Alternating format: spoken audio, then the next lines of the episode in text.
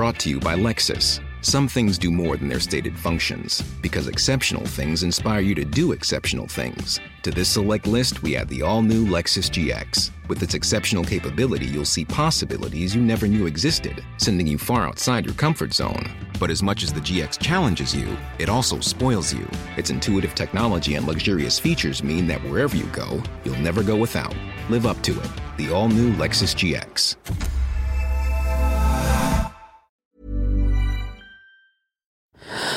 Louis. Nova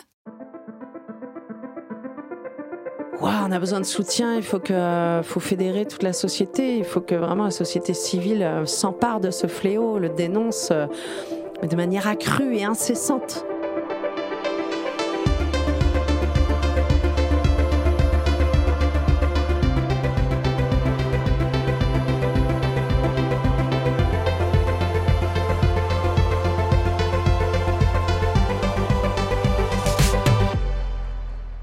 Les Chatouilles, c'est une pièce d'Andrea Bescon créée en 2014 et c'est un mot pour ne pas en dire d'autres, un déguisement pour les violences sexuelles.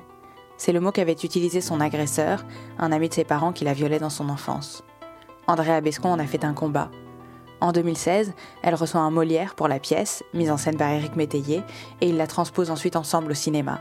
2019, César de la meilleure adaptation. Depuis ces années-là, Andrea Bescon est devenue l'une des voix qui s'élèvent contre la pédocriminalité. Elle porte ce combat dans ses œuvres, auprès du gouvernement, aux côtés des associations, à la radio, sur les réseaux sociaux. Alors que ces dernières semaines, la question des violences sur les enfants occupe l'espace médiatique, je lui ai demandé si elle pensait que tous ces mots prononcés avaient fait leur œuvre. Je suis Charlotte Pudlewski. Bienvenue dans Fracas.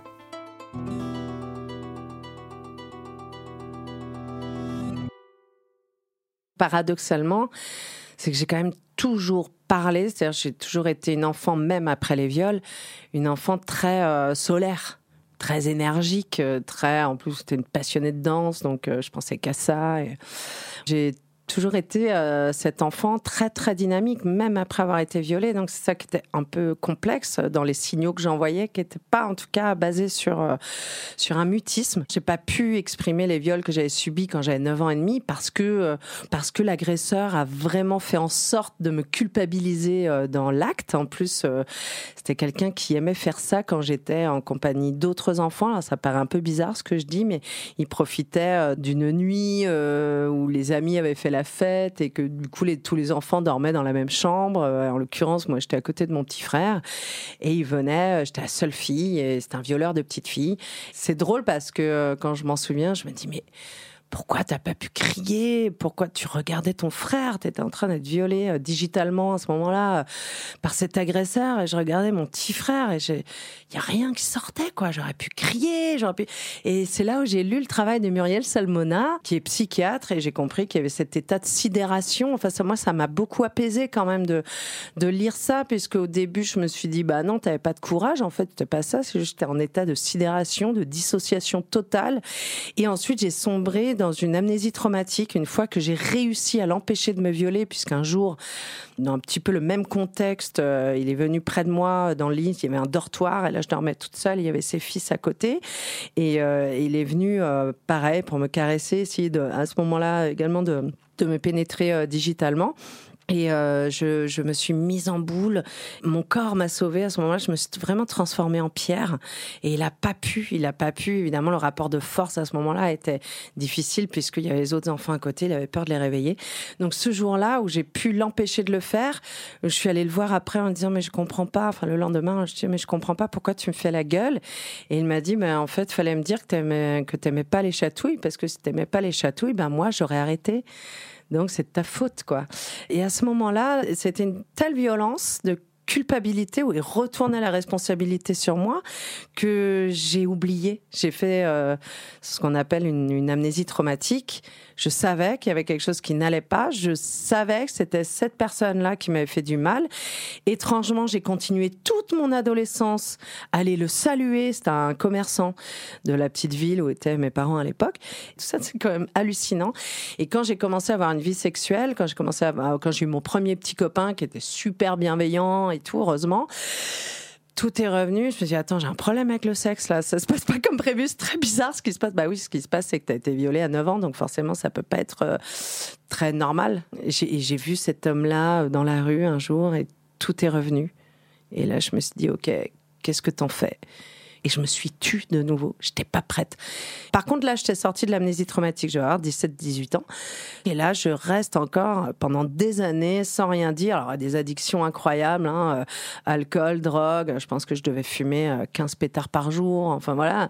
Et un jour, euh, c'est mon petit frère qui m'a un peu tiré les verres du nez puisque je ne pouvais plus passer dans la rue de ce commerce, du commerce de l'agresseur, depuis, depuis mes 17 ans. Et je contournais toujours par d'autres rues puisque ça me donnait envie de vomir. Je pouvais pas passer dans cette rue. un jour, j'étais avec mon frère et il m'a dit Bah non, viens, on passe dans cette rue. J'ai dit Non, non, on va faire le détour. Il m'a dit Bah non, on va pas faire détour, Andrea. Pourquoi tu veux qu'on fasse un détour C'est ridicule. Il a senti, il m'a dit Parle-moi, il y a un truc qui va pas. Parle-moi, dis-moi, qu'est-ce qu'il y a Qu'est-ce qu'il y a Et ça pendant, je sais pas, une demi-heure. Et j'ai craqué et je dis Écoute, voilà, tu, te souviens euh, d'un tel et, euh, et m'a violée quand j'étais petite. Et là, mon frère m'a dit Mais je le savais. Alors évidemment, il ne le savait pas mais du haut de ses 7 ans, parce qu'on a deux ans de différence, il a deux ans de moins que moi, mon frère a compris que cet adulte-là avait un comportement absolument exécrable avec moi et avec un comportement d'agresseur. Et les adultes autour n'ont rien vu. Il y avait même une complicité passive. En l'occurrence, cet homme-là travaillait dans une, exerçait dans une association sportive, c'est de l'athlétisme. Le président de l'association sportive de la petite ville savait que cet homme-là avait des comportements dits inappropriés envers les petites filles, en l'occurrence, mais n'a jamais rien dit, n'a jamais rien fait. C'est-à-dire qu'il a vu cet homme-là se rester dans les vestiaires pendant que les petites filles se déshabillaient. Il a vu cet homme-là rester dans les vestiaires quand les petites filles allaient aux toilettes. Il y a même une grand-mère qui a retiré du club une de ses petites filles parce que quand il la portait sur le dos, il en profitait pour passer les doigts euh, sous sa culotte. Mais personne n'a rien fait. Personne. Et alors, qu'est-ce qu'il a fait de cette parole, euh, votre frère, quand, euh, quand il l'a appris? Est-ce que vous avez continué d'en parler tous les deux? Est-ce qu'il l'a dit à vos parents? Est-ce que ça vous a incité, vous, à le dire à vos parents? Oui, c'est ça. Mon frère m'a dit tout de suite, il faut le dire à papa et maman, Andrea. C'était compliqué pour moi. C'était un ami de mes parents, mais qu'ils ne voyaient plus, hein, qu'ils ne fréquentaient plus. Je il n'y avait pas d'attache particulière. C'est, un homme qui a profité, euh, en fait, en 88, mes parents, qui étaient très jeunes, et euh, ils ont déménagé. C'était, voilà, ils venaient de Bretagne, ils arrivaient dans le sud, et puis euh, c'était une nouvelle, une nouvelle vie qui s'offrait à eux, de nouvelles perspectives, une nouvelle maison, de nouveaux amis. Et cet homme-là a profité de l'arrivée de mes parents et s'est débrouillé pour être, voilà, dans le cadre comme ça, amical des premières rencontres de mes parents et, euh, il les a totalement manipulés avec euh, bah, ce qu'on connaît bien, hein, ce rapport de domination, de puissance financière, il y a plein de choses. Donc mes parents, du haut de leurs 28 ans, n'ont pas compris ce qui se passait, ce que j'entends bien aujourd'hui. En l'occurrence, il y a un agresseur, c'est lui. Quoi. Et alors, du coup, vous en avez parlé à vos parents? J'en ai parlé à mes parents et des, des réactions un peu différentes, mais c'est vrai que souvent je dis euh, aux personnes qui vont recevoir la parole, s'il vous plaît, si vous avez une première phrase à dire qui est euh, Pourquoi tu me l'as pas dit avant? Taisez-vous. Taisez-vous, euh, prenez sur vous, restez silencieux si vous voulez, mais n'allez pas dire je t'avais prévenu pourtant que ton corps t'appartenait. Pourquoi tu me l'as pas dit? Fallait en parler avant. J'étais pourtant près de toi. N'allez pas dire des paroles assassines comme ça qui vont encore plus plonger la victime dans cette culpabilité qui lui est euh, tout le temps infligé quoi. Donc oui, j'en ai parlé. Après, mes parents ont été euh, très à l'écoute dans le sens où ils m'ont encouragé euh, à porter plainte. Enfin, je leur ai dit, moi, je... mon père m'a dit, je vais le tuer. Je dis, bah écoute, papa, je vais porter plainte. Donc, euh, je suis allée porter plainte. Là, on m'a dit, mais oui, oui, mademoiselle Bescon, effectivement, enfin, madame Bescon, cet homme-là est connu pour ce genre de fait.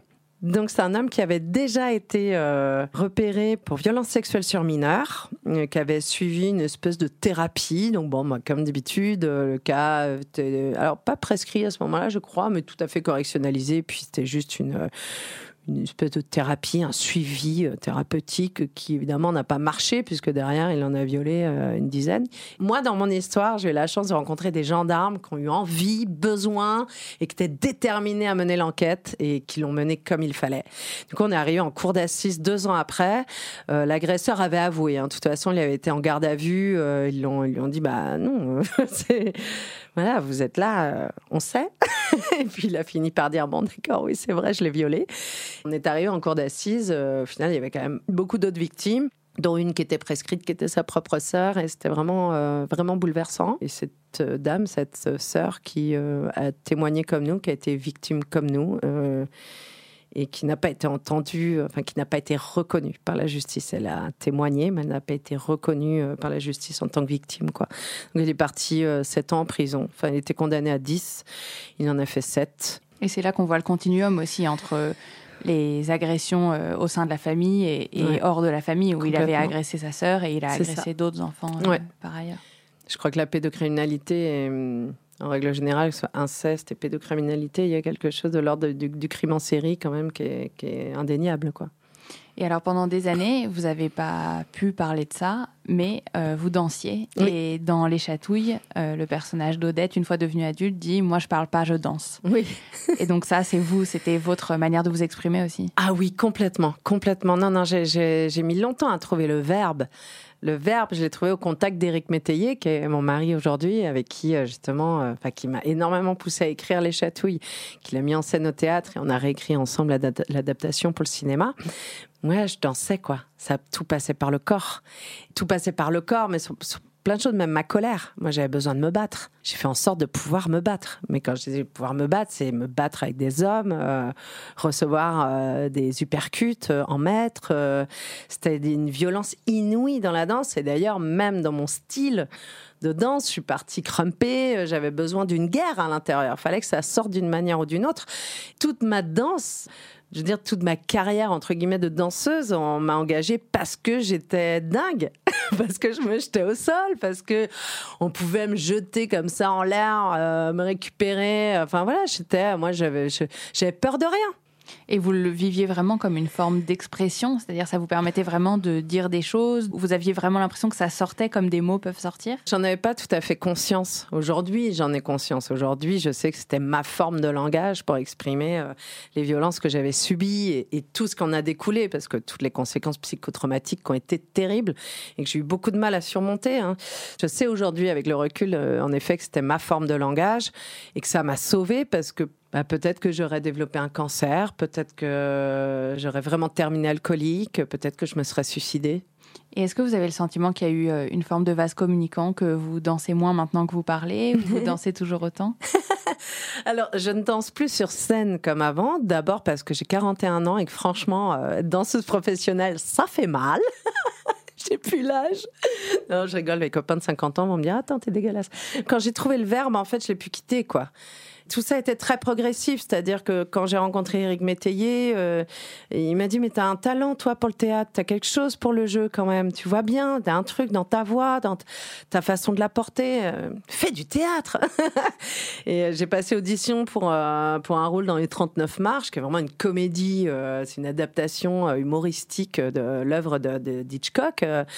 Et à partir de là, j'ai écrit Les Chatouilles parce qu'il était temps que je parle. Et ma Eric me disait Sors ce poison sort ce poison, est en train de te tuer ce poison. Quand j'ai joué les chatouilles, bah, j'étais toute seule pour jouer tous les personnages et, même la voix de l'agresseur et même la voix de la mère et la voix de la prof de danse et du père. Et, j'avais besoin de passer par là en fait pour euh, un petit peu intellectualiser euh, tout ce ressenti. Et à partir du moment où vous avez euh, sorti les chatouilles, vous avez eu un Molière euh, pour euh, la version scénique, et puis ensuite vous avez eu un César pour pour la version cinématographique, et vous êtes devenue une des voix publiques sur les violences faites aux enfants et sur sur la pédocriminalité ou contre la pédocriminalité plutôt.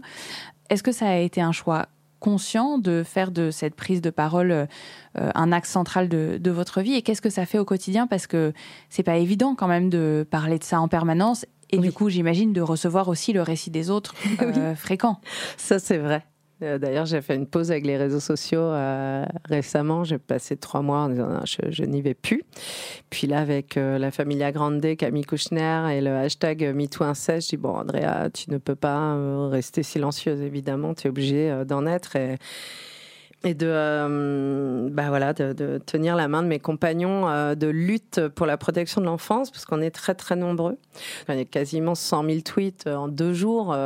ouais, des voix, il y en a quoi. Des voix, elles sont portées, elles sont, elles sont dignes, elles sont fortes, et elles, et elles expliquent très précisément la notion d'emprise ou le contexte incestueux et, et la sidération et l'amnésie traumatique. Enfin, je veux dire, c'est c'est fou quoi qu'on en soit encore là même en termes de loi et de volonté politique. C'est pas forcément contre ce gouvernement hein. Euh, je pense que tous les gouvernements jusqu'à présent enfin aucun n'a été à la hauteur hein, du fléau.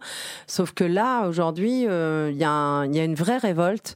Il y a une révolte et il faut l'entendre parce que c'est fini. Enfin ce que je veux leur dire c'est qu'on a déjà gagné quoi. C'est qu'une question de temps aujourd'hui, les lois, tout ça. On a gagné, on est, on va être de plus en plus nombreux à porter les voix, de plus en plus nombreux à faire pression, de plus en plus nombreux à ne rien lâcher.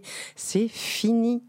Mais qu'est-ce que ça fait alors de porter cette parole-là euh, au quotidien? Qu'est-ce que ça vous fait, vous? Ben moi, je suis quand même très reconnaissante parce que je sais que c'est quand même ça qui m'a euh, énormément reconstruite. C'est toutes ces rencontres que j'ai faites avec euh, les différentes personnes qui ont été victimes de violences. Alors, j'ai eu la chance de beaucoup, beaucoup jouer les chatouilles sur scène et de faire à peu près 400 représentations un peu partout dans la France et toute la francophonie d'ailleurs. Et, et, donc, euh, j'ai eu la possibilité forcément de rencontrer énormément de victimes de violences sexuelles et, euh, et, de faire énormément de débats, donc de beaucoup apprendre aussi, parce que je me souviens que quand j'ai commencé à parler de tout ça, ben, je parlais encore de pédophilie, euh, l'inceste, je comprenais pas très bien, parce que pour moi, bah ouais, l'inceste, ça reste des violences sexuelles sur mineurs, donc je, je captais pas trop. Enfin voilà, et au fur et à mesure, il est vraiment question de ça aussi, c'est de faire de la pédagogie autour, autour de ce système euh, de dominant à dominer et euh, de cette pédocriminalité de l'inceste. En fait, ça m'a énormément reconstruit de pouvoir comprendre, de pouvoir partager euh, les mêmes symptômes aussi, souvent. Donc, si j'étais alcoolique à un moment, c'est un peu normal. Donc, si on a des crises de boulimie, d'anorexie, ok, je comprends pourquoi. C'est un peu ambigu, enfin, c'est un peu paradoxal parce que oui, ça m'a reconstruit, ça, ça me donne une énergie folle de me dire bah, qu'on va peut-être servir à quelque chose, qu'on est peut-être une génération là, enfin quand je parle de génération, plutôt tout un rang de personnes qui sont là sur le devant qui disent stop, on n'en peut plus. Et en même temps, des fois, je suis affreusement épuisée de voir que euh, ça procrastine, de voir que parfois on est attaqué parce que euh, t'as pas dit exactement ce que telle euh, personne ayant été victime de violence aurait voulu entendre et que du coup tu te reçois un gros tag sur les réseaux sociaux. Forcément, c'est éprouvant tout ça. C'est éprouvant de recevoir les histoires de, de tous et toutes, même si aujourd'hui elles sont de plus en plus publiques. Mais, mais les premières années, euh, c'est beaucoup par message privé que je recevais des témoignages. Donc oui, c'est fatigant tout ça. J'ai passé beaucoup, beaucoup de temps à répondre. Tu peux pas rester euh, sans répondre à cette personne, c'est impossible. Donc là aujourd'hui, je le fais un peu moins. Je commence à être fatiguée. Mais euh, je me dis, allez, Andrea, tu fais ta part, essaie de faire euh, l'essentiel, qui est du moins essayer de, de, encore une fois, dans un combat collectif, d'essayer de faire bouger politiquement les choses, en tout cas, faire pression pour que ça avance, que ce déni sociétal vole en éclats, que cette complaisance vole en éclats. Et est-ce que vous pensez que la prise de parole plus collective euh, et l'acceptation d'une écoute aussi plus massive euh, aujourd'hui, c'est un vrai changement de paradigme? Oui, je crois. Vraiment, j'en suis même persuadée. C'est pour ça aujourd'hui que je vous dis qu'on a gagné. Parce que parce qu'il n'y a plus de combat individuel. D'ailleurs, on me dit oh, porte-parole. Non, non, non, il n'y a pas de porte-parole. On est des millions. Donc ça va changer. Ça va changer. Il faut que ça change. On leur laisse pas le choix.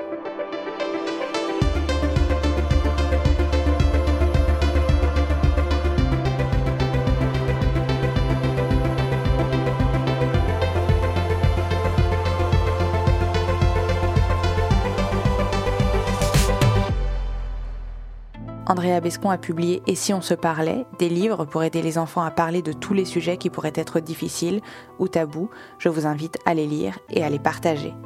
Cet épisode de Fracas a été monté par Julia Courtois, réalisé et mixé par Malo Williams. La musique a été composée par Valentin Fayot. Fracas est un podcast produit par Louis Média et Radio Nova. Si ce podcast vous plaît, je vous invite à aller commenter sur Apple Podcast, à en parler autour de vous et à découvrir nos autres podcasts, notamment Ou peut-être une nuit, ma série consacrée à l'inceste et au silence. Et si vous voulez soutenir Louis Média et nos projets, vous pouvez vous abonner au Club Louis, louismedia.com slash club. À très vite.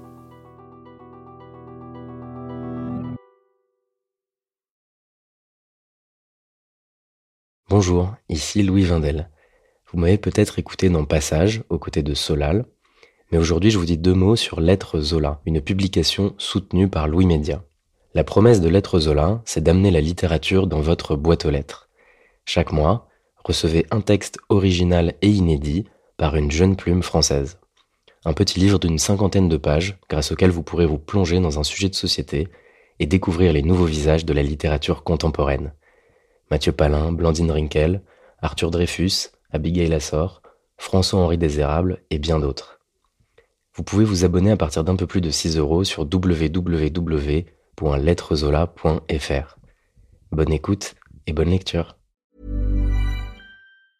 Brought to you by Lexus. Some things do more than their stated functions, because exceptional things inspire you to do exceptional things. To this select list, we add the all new Lexus GX. With its exceptional capability, you'll see possibilities you never knew existed, sending you far outside your comfort zone. But as much as the GX challenges you, it also spoils you. Its intuitive technology and luxurious features mean that wherever you go, you'll never go without.